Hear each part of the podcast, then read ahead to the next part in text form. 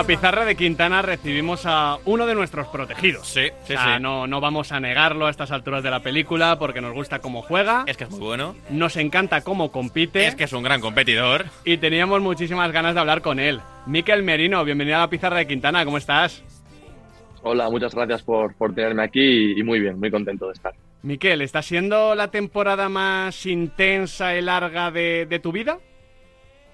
Pues yo creo que sí, yo creo que has dado en el clavo, está siendo una temporada muy intensa por, por lo que nos estamos jugando y sobre todo muy larga, ¿no? También con el Mundial de por medio, que ha sido algo pues inusual, ¿no? Nuestras carreras, un Mundial en invierno, pues se alarga todo un poco más y bueno, muy densa a nivel de partidos y, y sobre todo muy larga y, y bueno, ahora eh, se nota, ¿no? El cansancio, tanto físico pero sobre todo mental y es cuando hay que echar el extra para, para, para cerrar los partidos, para cerrar la temporada. Me gusta que hagas hincapié en ese cansancio más mental muchas veces que, físico, porque parece que cuando se llega a estas alturas de la temporada es un tema de piernas y muchas veces es de coco, de, de manejar esa presión semana tras semana, los momentos duros. De hecho, te quería preguntar, Miquel, ¿qué fue para ti más, más duro, más doloroso, siendo dos, hombre, cuestiones que no querías haber vivido? Una, quedarte sin mundial y otra, ser eliminados por la Roma.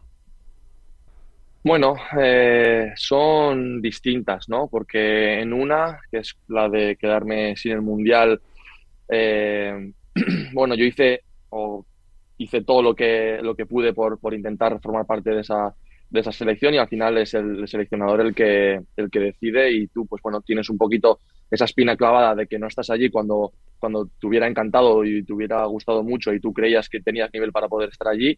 Eh, pero bueno, pues es responsabilidad de, de la decisión de otra persona, ¿no? Y, y bueno, eh, sin embargo, la, la, eliminatoria contra la Roma sí que fue algo más duro, algo que me lo puedo achacar más a mí, ¿no? A, a- a buscar eh, errores míos, a buscar tanto míos como del equipo y, y bueno, sí que fue muy duro, sobre todo por la ilusión, ¿no? Que teníamos, porque yo creo que era un equipo que obviamente es un equipo de nivel mundial y por eso ahora mismo está también eh, todavía en la competición pero, pero yo creo que podíamos haber hecho más de lo que, de lo que hicimos en esa eliminatoria, sobre todo en el partido de ida, eh, no, no lo cerramos como, como se merecía ese partido. Eres muy exigente contigo mismo, Miquel. Sí, sí, toda mi vida ha sido, también un poco ha sido como han educado, ¿no? Eh, ser exigente, ser, ser, querer siempre más y, y no conformarte, ¿no? Ni con lo que estás haciendo ni con quién eres. Entonces, pues bueno, eh, siempre, tanto yo como mis compañeros eh, y sobre todo como el, el míster, y Manol en este caso es muy, muy exigente con nosotros y, y yo soy el primero que también quiere, quiere mejorar, así que hay que no ser conformista y, y exigirse lo máximo. Claro, y si hablamos de, de exigencia y de no ser conformista, pues a esta temporada le, le queda la guinda, como estabas diciendo, que es la, la clasificación para la Champions. Sí, como tú dices, es un pasito más y cualquier, cualquier otro equipo, cualquier otra plantilla podría conformarse, ¿no? Con no, cuatro años seguidos en Europa o tres años consecutivos que llevamos en Europa, que es una temporada muy buena, es algo histórico en el club. Pero yo creo que año tras año hemos ido creciendo, hemos ido mejorando y eso también es gracias al míster y, y obviamente también a, a los jugadores, ¿no? A, los, a la mentalidad que, que estamos teniendo dentro del terreno de juego y en el día a día, que es lo más importante.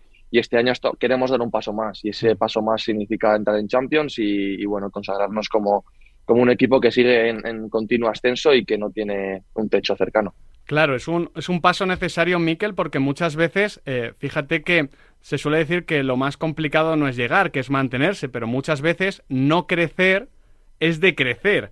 Claro, una cuarta clasificación para Europa es impresionante, o sea, es algo histórico en la Real Sociedad, pero si le ponemos esa guindita de la Champions es que estamos hablando ya de, de otra cosa, de otra cosa para el proyecto sobre todo. Sí, sí, lo que tú dices, para el proyecto sería un, un paso adelante increíble y, y sobre todo a nivel de escaparate, ¿no? Para, para todo el mundo ver a la Real Sociedad en Champions sería, pues bueno, eh, un golpe encima de la mesa a nivel, como tú dices, de proyecto, porque esto sí que es verdad que lleva años consolidándose y lleva años avanzando, pero, pero bueno, entras tres años consecutivos en Europa, ya pones tu marca, ¿no? Pones un poquito el nombre de la Real Sociedad eh, en, la, en la palestra, pero ya, pues bueno, entrar en Champions sería codearte con los mejores, que es donde queremos estar, donde yo a nivel personal quiero estar y, y bueno, eh, ojalá, ojalá sea así, aún queda mucho trabajo por hacer eh, tenemos gente por detrás que viene apretando, apretando fuerte y nosotros no podemos relajarnos porque porque bueno, eh, esto empieza desde, este sábado. ¿Y tú cómo lo vives a nivel personal? Porque con el Borussia Dortmund sí que viviste de cerca la, Champions, pero no tuviste la oportunidad de, llegar a debutar. ¿Qué significa la Liga de Campeones para Miquel Merino? Bueno, eh, significa mucho, ¿no? Sí que con el Dortmund lo viví de cerca, pero a la vez de muy lejos, porque no tuve la oportunidad de debutar y en aquel entonces no, no contaba con la confianza del entrenador, pero, pero sí que significa mucho, ¿no? Significa estar en, un grupo selecto, ¿no? De jugadores y de equipos. Eh, significa que sigues dando pasos adelante, significa que, que sigues cumpliendo objetivos, sobre todo, eh, lo que hablábamos antes, ¿no? De tanto a nivel personal como grupal. Eh, hay que ser exigente con uno mismo, pero al mismo tiempo hay que ponerse metas altas porque porque hacia ahí es a donde quieres ir, ¿no? Si te pones eh, metas muy fáciles de conseguir, pues, al final te vas a acabar estancando y, bueno, una de las metas que yo tenía desde hace tiempo era eh, jugar en Champions y, bueno, estamos en proceso de conseguirlo y ojalá lo podamos conseguir porque para mí significaría mucho. Ahora, Miquel, para llegar a la Champions, antes hay que pasar por el Camp Nou, el estadio del campeón. La Real con Imanol todavía no le ha ganado al Barça, son nueve derrotas y dos empates, pero si hay algún momento indicado para visitar al Barça, quizá pueda ser este sábado, ¿no? Sí, bueno, a ver, hablar de eso siempre es difícil porque, porque a lo largo de estos años siempre he ido escuchando, ¿no? Ahora es un buen momento para enfrentarse al Barça, ahora es un buen momento para enfrentarse al Madrid y al final te acaban, te acaban ganando porque son muy buenos. Entonces, eh, sí que es verdad que ellos acaban de ganar la liga y, y, que, bueno, igual han estado esta semana de celebración, pero estoy seguro de que luego, cuando se visten de corto, son igual de competitivos que, que somos nosotros y, no existe eh, ni la resaca, ni, ni el haber ganado la liga, ni la relegación. O sea que va a ser un partido dificilísimo en el que va a ser de tú a tú, con un rival que tiene un grandísimo nivel eh, ofensivo, pero también defensivo y, tendremos que demostrar nuestra mejor versión si queremos ganar. Es que, Miquel, para una Real que le saca tanto rédito a lo bien que presiona, eh, ¿qué supone jugar contra este Barcelona? ¿Es el rival que más os ha complicado el, el ser efectivos en la presión esta temporada? Sí, yo creo que es un rival que trabaja muy bien eh, a nivel colectivo, que se posiciona muy bien, que tiene muy bien trabajado el, posicionamiento. Yo creo que Xavi eso lo tiene muy claro y se lo ha inculcado eh, muy bien. Yo creo que a, nivel ofensivo, con balón, eh, quieren salir jugando y quieren, y quieren elaborar, pero al mismo tiempo tienen tanta calidad a nivel individual que si tú, pues bueno, vas al, hombre, eh, pues bueno, a, pares son también capaces de, ganarte y, con el nivel que tienen, ganar los duelos, ganar eh, las segundas jugadas. Entonces es un equipo muy completo que al que es muy difícil meterle mano porque domina muchos aspectos, ¿no? Entonces encima este año a nivel defensivo están muy sólidos, están consiguiendo cerrar los partidos eh, con 1-0, 0-1 que, que muchas veces parece que le quita mérito, pero, pero es muy importante y de equipo maduro. Y, bueno, eh, a nosotros sí que es verdad que contra ellos hemos hecho partidos muy buenos en muchos encuentros y no se nos ha acabado de dar por circunstancias. Eh, pero sí que es verdad que, también hemos hecho partidos muy buenos en los que los hemos tenido cerca de ganar y no hemos podido. Pero bueno, eh, este sábado tenemos otra oportunidad y desde luego que iremos con toda la ambición del mundo y todas las ganas de tú a tú porque, porque es la forma que tenemos de jugar. Estamos convencidos de ello, porque además, claro, ya no es solo la forma que tenéis de jugar, sino que tenéis a un entrenador como Imanol Alguacil. No te he mencionado todavía Alguacil y ya le has mencionado tú directamente dos o tres veces, Miquel. ¿Qué, es Imanol Alguacil para ti? Sí, bueno, para mí muchísimo, para la Real también muchísimo, por eso te lo, te lo saco, porque no se puede entender eh, la Real Sociedad sin él, por todo lo que ha hecho, por todo lo que está consiguiendo. Eh, a nivel personal yo le debo mucho, porque en el momento igual en el que peor estaba la situación, eh, a nivel colectiva, con, con, un equipo que no estaba ganando, que no había una identidad muy clara dentro del terreno de juego. Vino él y pegó un puñetazo encima de la mesa y, dejó las cosas clarísimas sobre lo que quería, con quién quería, la manera de que de lo que la quería y bueno, desde ahí me dio confianza eh, y yo creo que nos hemos entendido a la perfección. Yo entiendo eh, muy bien lo que él me pide, lo que pide del equipo, lo que necesita y tenemos una manera de ver el fútbol muy, muy parecida. Entonces, a partir de ahí todo es muy, muy fácil y, a nivel colectivo yo creo que para el club es una gozada tener un, un, tío de la casa, un tío que ha estado como jugador, que es de Orio, que es de, del pueblo, que es alguien que lo siente en su corazón y que encima, pues oye, tiene una mentalidad ganadora, es un competidor nato y, sobre todo tiene mucho margen de mejora porque está dispuesto a aprender y siempre está con, con los oídos abiertos para poder aprender y, se nota que año tras año, pues bueno, vamos mejorando. Miquel, adentrándonos un poquito más en la pizarra de Imanol, ya que veo que te gusta hablar de fútbol tanto como a nosotros, cuando la Real juega con el rombo en medio campo y tú actúas como interior, ¿qué supone para ti tener un media punta por delante, pero no tener un extremo puro a tu lado? Bueno, eh, sí que varía bastante, ¿no? la situación para mí. Eh, pasamos de tener con el 4-3-3 extremos con los que siempre tienes ese pase por fuera de seguridad, entre comillas, y una opción de desborde por fuera, eh, y tener a ese, a ese lateral del lado más o menos fijado y tú tienes un poco más de libertad, a, a tú ser el jugador más, más abierto ¿no? en la parte ofensiva en ese, en ese aspecto. Entonces, eh, tienes otras maneras de, de, comunicarte con tus compañeros, tienes que entender también eh, muy bien ellos cómo ajustan esos cambios de posiciones, eh, el caso de no tener un extremo, qué va a hacer ese lateral o qué va a hacer los centros o hacia dónde te quieren guiar y tú aprovechar los espacios que te dejen con, con los compañeros que estén libres.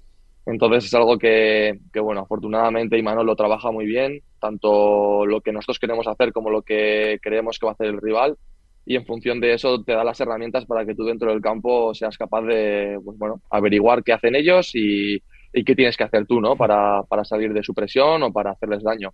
Entonces eso lo trabajamos muy bien y, cuando juegas alrededor de gente pues como David Silva o como Bryce o Yarramendi, bueno, todos y cada uno de los que, compartimos campo, más fácil, ¿no? Pues, pues es más sencillo, sí, es más sencillo. Y que bien lo explican, ¿eh? Los protagonistas. Qué, gusto de escuchar a Miquel Merino hablar de fútbol. El otro día aquí en la pizarra de Quintana charlábamos con Lopetegui y él nos contó que está premiando a su Wolverhampton esta temporada con una comida para todo el equipo cada vez que dejan la portería a cero.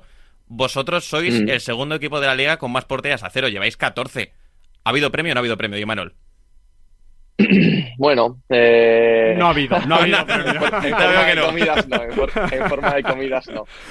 Eh, pero sí que, sí que, bueno, Imanol nos, es el primero que cuando se hacen las cosas bien nos, nos dice que estamos haciendo las cosas bien. O sea, no os penséis que, que solamente son palos porque, porque eres el primero que cuando hacemos las cosas bien nos lo reconoce, nos reúne, nos, nos, nos, nos alaba y, nos, nos, dice lo, lo, buenos y lo guapos que somos. Pero, pero sí que es verdad que cuando hacemos las cosas mal no se corta ni un pelo a la hora de decírnoslo y eso es un buen, un buen equilibrio ¿no? que tiene que tener un entrenador, que hay mucha gente que se, se centra solo en lo malo y, y, acabas quemando mucho ¿no? al futbolista cuando mentalmente piensas que todo lo haces mal.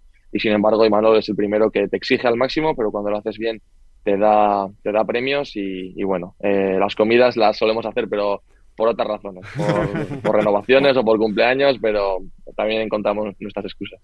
te dejamos ahí la idea, eh, por si en el momento de negociar las primas o lo que sea de cara a la temporada que viene, pues lo quieres tener en cuenta, ¿eh? ahí, ahí queda la, la inspiración. Eh, otro de los que se pasó por aquí es eh, alguien a que conoces muy bien, eh, como es Martín Zubimendi, allá por el mes de octubre, que la temporada ha sido... De hecho, es que estamos completando el rombo, ¿eh? Nos falta David Silva y ya tenemos ahí el rombito de... Sí, es verdad, es verdad.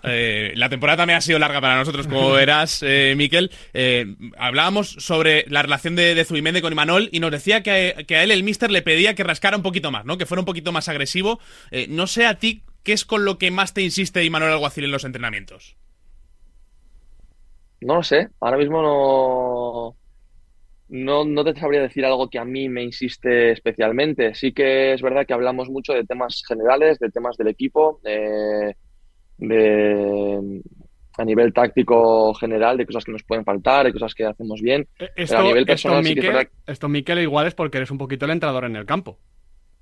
Bueno, hay, hay, hay mucha gente, ¿no? También en el campo y y yo creo que lo habla con todos a nivel también general y nos lo expone a todos, pero sí que es verdad que, que yo dentro del campo a mí me gusta, me gusta saber eh, cómo están las cosas, tener un poco control sobre, sobre cómo están ellos colocados, cómo estamos nosotros, qué quiere el mister que hagamos, qué, qué necesita el equipo y entenderlo y, y, que todos estemos en la misma página porque a mí me facilita mucho la, la labor.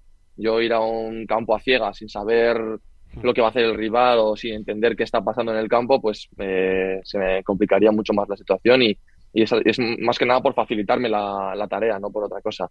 Pero sí que, bueno, eh, igual a nivel ofensivo me hace mucho hincapié en que, que llegue al área, ¿no? En que muchas veces eh, el cuerpo me pide retrasar un poquito la posición para tener más balón, sentirme cómodo, elaborar un poco más, pero sí que es verdad que él hace mucho hincapié en que sobre todo cuando el balón está en el lado contrario, que amenace área y que, y que bueno, con mi estatura, con, con, con, mi poderío aéreo, pues tener una amenaza más dentro del área para, para que en caso de que el, el extremo o el lateral en este caso está avanzado, eh, de sacar centro, pues que tengamos gente dentro del área para, para, generar peligro. Precisamente ahora que hablas de ese poderío aéreo, Miquel, actualmente hablamos y nos fijamos mucho en la estadística de los duelos individuales, de cuántos duelos gana cada futbolista en un partido. Como eres el quinto futbolista de la liga que más duelos gana, te lo voy a preguntar, a ver cuál es el secreto. ¿Cuál es el secreto para ganar tantos duelos? ¿Ser más fuerte que el rival o anticiparse a él? Es una cuestión, es decir, más física o más táctica. Bueno, eh, yo creo que es de las dos, hmm. eh, pero tienes que tener las dos para, para, ganar muchos, porque hay algún hay un estilo de duelos que, que sabes que es a nivel físico, que sabes que tienes que ser más rápido, más fuerte o saltar más que él, y hay otros que, que bueno, que con un buen posicionamiento tienes, tienes mucho ganado. Yo creo que el tema de los duelos, y Manuel siempre nos lo dice, ¿no? que muchas veces no, no importa que midas 1,90 y peses 90 kilos si luego viene David Silva y te lo gana y David Silva es uno de los que gana también muchos duelos y es el más y, es el más pequeño ¿no? de todo el equipo entonces eh, muchas veces es también ponerle ganas y tu forma de ser tu carácter y, yo desde pequeño lo he tenido porque mi madre siempre me decía antes de salir al, campo que tenía que ser rasposo y que, tenía que, meter caña. O sea, esto, viene antes, esto viene antes de tu madre que de tu padre. yo, digo, igual dice, claro, tu padre, evidentemente. Sí, bueno, a ver, los dos les encanta, ¿eh? Con mi padre, pero mi madre también lleva muchos años viendo fútbol y, no le queda otra. ha, tenido la, mala suerte de que su hijo ha seguido los pasos del padre y, bueno, y le ha tocado tragarse muchos partidos. También, también habla y, me dice las cosas. Ahora me dice casi más las cosas malas. Antes, mi padre me decía las malas y ella las buenas y ahora, sí, sí. No, sé cuántos habrán visto tus padres de los casi 200 partidos que llevas con la Real Sociedad. No sé en qué momento, Miquel, eh, te diste cuenta de que ibas a poder hacer carrera en Donosti, que de alguna manera tu crecimiento y el del club iban un poco de la mano. Sí, yo cuando ficho por la Real, antes de venir, ya sabía que venía a un lugar en el que me iba a encontrar cómodo, que me iba a encontrar eh, a gusto por la gente, por cómo era y por, por las similitudes que tenía con, con, el club del que yo salgo, ¿no? De Osasuna. Y, bueno, cuando hablo con Roberto Lave y con Eric Bretos, yo entiendo que el, proceso que ellos quieren llevar va de la mano a lo que, a lo que yo quiero, ¿no? Las intenciones, la ambición, eh, las ganas de crecer que teníamos los dos en ese momento y, sabía que estaba en el lugar, en el lugar idóneo. Luego, que haya salido todo tan bien hmm. y que los dos hayamos ido de la mano creciendo tanto, pues es algo que, que no sabía, que no podía prever, pero, pero oye, estoy encantadísimo de que, de que haya podido ser así y, y ojalá y ojalá pues podamos crecer los dos también mucho más. Me consta además, Miquel, que, hablas mucho de, del proyecto, ¿no? Con, la gente del proyecto, de la dirección deportiva, del club, o sea que eres un futbolista que, también se interesa por ese proyecto porque al final tu, carrera depende de ese proyecto, entonces quieres que, que los dos vayáis creciendo en paralelo, digamos. Sí, lo que tú dices, al final también tenemos que ser conscientes de que tenemos una carrera deportiva corta, entre comillas, y, y, yo personalmente quiero sacar eh, el máximo provecho de mi carrera, ¿no? Y, para eso quiero, quiero, quiero saber que hay un proyecto positivo, que hay un proyecto que va hacia adelante y que, y que está en crecimiento porque, porque es lo que intento, lo que intento hacer yo también. Entonces, eh, yo sé que, que, la Real Sociedad está en muy buenas manos porque tanto el presidente como, como de la dirección deportiva, como el entrenador son gente que tienen una visión muy ambiciosa y que, y que, y que a la vista está lo bien que han hecho durante estos años el tema de los fichajes, el tema de las renovaciones, el tema de, de bueno, de, de, ir apuntalando un proyecto que, que, da síntomas de que sigue creciendo y eso es algo importantísimo para nuestros jugadores y, y seguro que también para todos los que están fuera y vienen a la Real y tienen ganas de venir a jugar aquí. Es que Miquel, han renovado Remiro, Lenormand, Zubeldia, Diego Rico, Zubimendi, David Silva, Miquel Oyarzábal. También han renovado Roberto Lave e Imanol Alguacil. ¿Sabes por dónde voy, no, Miquel? Pues que la gente se quiere quedar aquí. La gente sabe que este es un lugar idóneo para estar, sabe que, las cosas están yendo bien y, que todo el mundo que está aquí, pues bueno, tiene sus oportunidades y, y crece. Esto es prácticamente un lugar donde todo el mundo está dando su mejor versión y, lo que todo el mundo quiere es dar su mejor versión y crecer y, aspirar a más. Así que es normal que todo esto pase y, Pero falta una, Miquel. Falta una, Miquel. Claro, sabes perfectamente por dónde voy, Miquel, no me regates.